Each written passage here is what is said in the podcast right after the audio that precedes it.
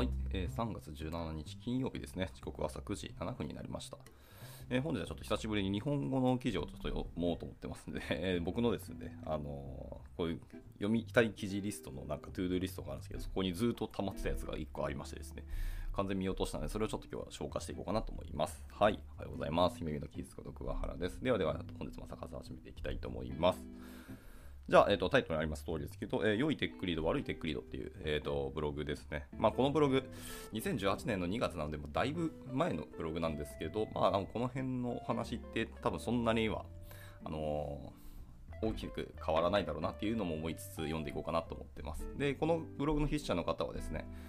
えー、とご存知か分かんないですけど、ゼロから始めるプロダクトマネジメントっていう書籍を販売され、発売されている、まあ、執筆された方のブログになりますね。はい、まあ、これをちょ今日は読んでいこうと思います。で、この記事は、えー、 Good Tech Lead、Bad Tech Lead っていう記事があるんですけど、これのま翻訳ですと、ね。一応著者の許可を得て翻訳をしましたってことだそうですね。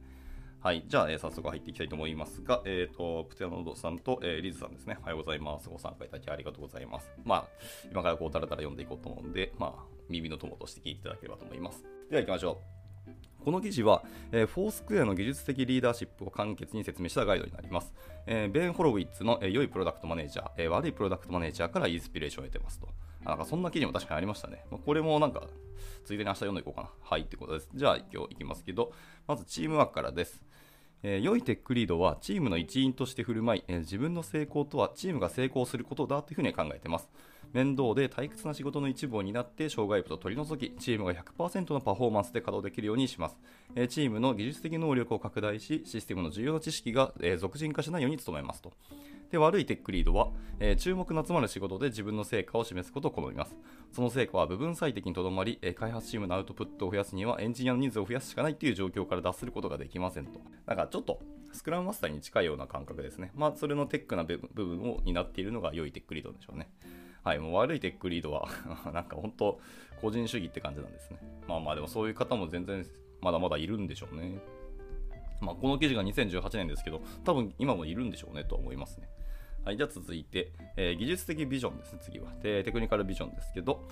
えー良いテックリードは技術の方向性について、えー俯瞰したビジョンを持ち、それをチームが正しく理解できるように努めます。良いテックリードは他のチームメンバーに権限を委ね、えー主要な事項に関してはメンバー自身の意思決定を促します。良いテックリードはチームメンバーは、えー賢く、えー信頼に足ると信じて、プロジェクトの重要な部分の取り扱いをチームメンバーに委ねますと。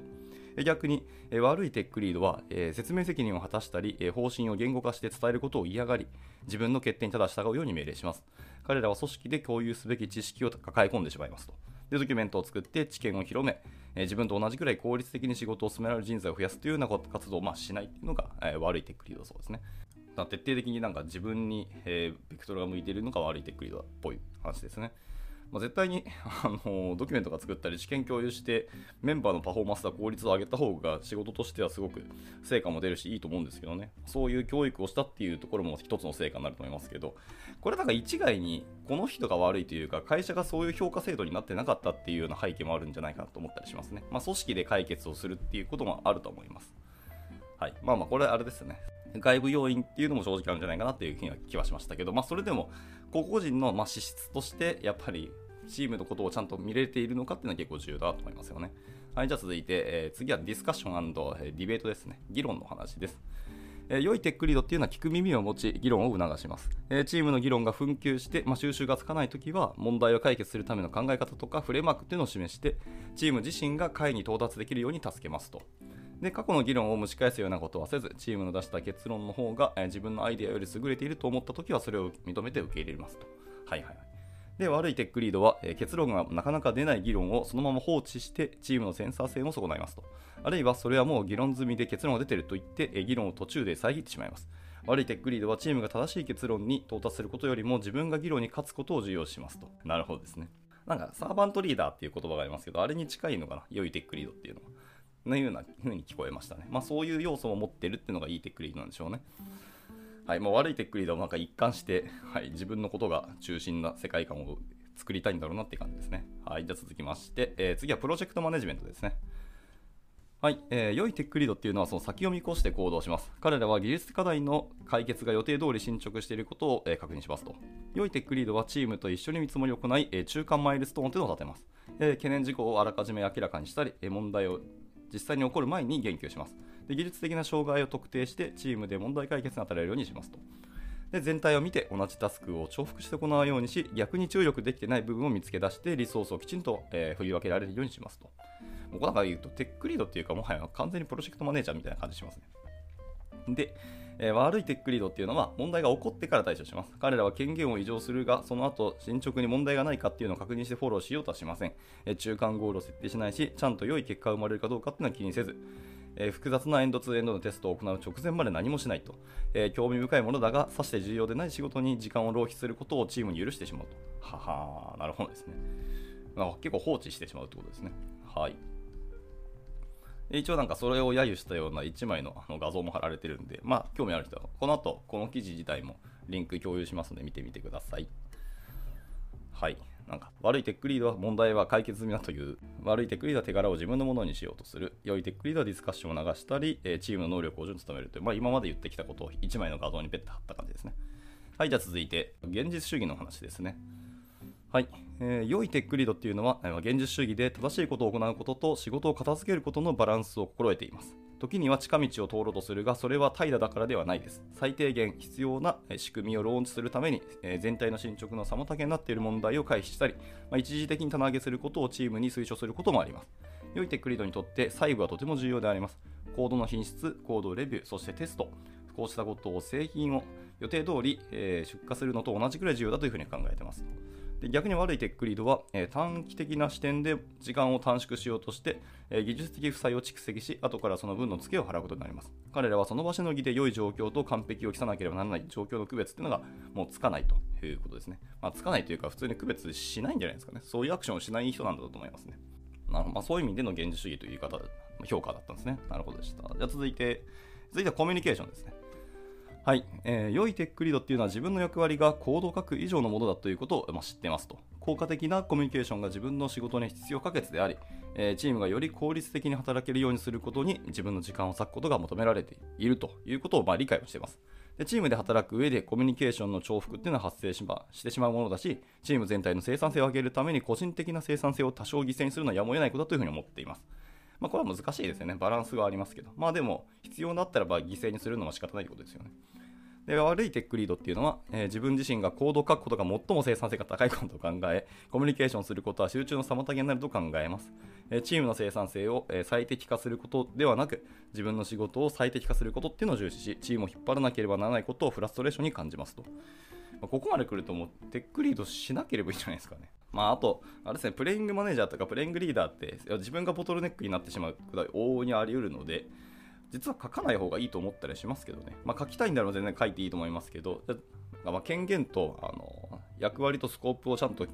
絞らないと、あなたがあのチームの生産性を下げるって可能性はもちろんあり得ると思うんで、この辺はしっかりあのバランスを考えて、メンバーの割り振りとかを考えなきゃいけないなと思いますね。まあ、これもなんかチームで解決する問題だともちろん思うので、まあ、しっかりそこをじ、なんですか、最初に体制組んだ時とかに役割分担をしっかり決めておくのはいいかもしれないですね。まあ、つどつど、あの、ブラッシュアップはするのはもちろんいいと思いますけど、はい。まあ、この辺は最初のチームビルディングってのは結構肝だなと思いますので、まあ、でも悪いテックリードは、こういうことをしないんでしょうねっていう話でした。はい。じゃあ続いて。えー次は、えープロダクトとの関係だそうですね。はい。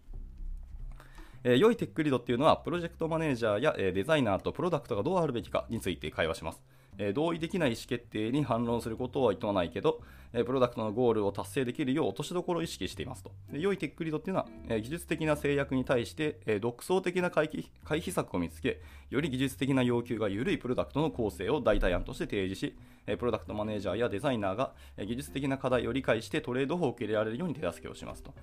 はい、で悪いテックリードっていうのはプロダクトの意思決定に無関心で、えープロダクトについてオーナーシップを持とうとしません、えー技術的な制約があればそれは不可能だと言って拒否し、え代替案を提示したり、え理由を説明したりしようとはしないと。まあ、ここまで来るといわゆる脳死ですよね。考えることすら拒否をしているので、うん、なんかそんな人をテックリードにしちゃダメでしょって思ったりします、ね、なんか組織的な評価になってしまう気がしますけど、はい、まあまあ、とりあえず資質としては、なんか悪いテックリードの資質は、まあそういうことなんだろうなって感じですね。プロダクトについて無関心なテックリードって嫌だな はい。じゃあ続きまして、え、ー、と、柔軟性ですね。ちょっと短いですね。はい。良いテックリードっていうのは、えー、仕様の変化に対して柔軟で、突発的な出来事にも穏やかに対応します。彼らは変化を予期し、変化に対応できるように設計をしますと。で逆に悪いテックリードは仕様変更にも苛立ちます。あるいは仕様の変更が発生しそうにないところまで、えー、汎用的な設計をしようとしますと。ああ、はいはいはい。不要なところまでその汎用的にする必要は確かにないですからね。あいわゆるあの関数とかコンポーネントとかの共通化の話に近いと思いますね。必要じゃないのに全部を共通化するっていうのは確かに労力無駄ですからね。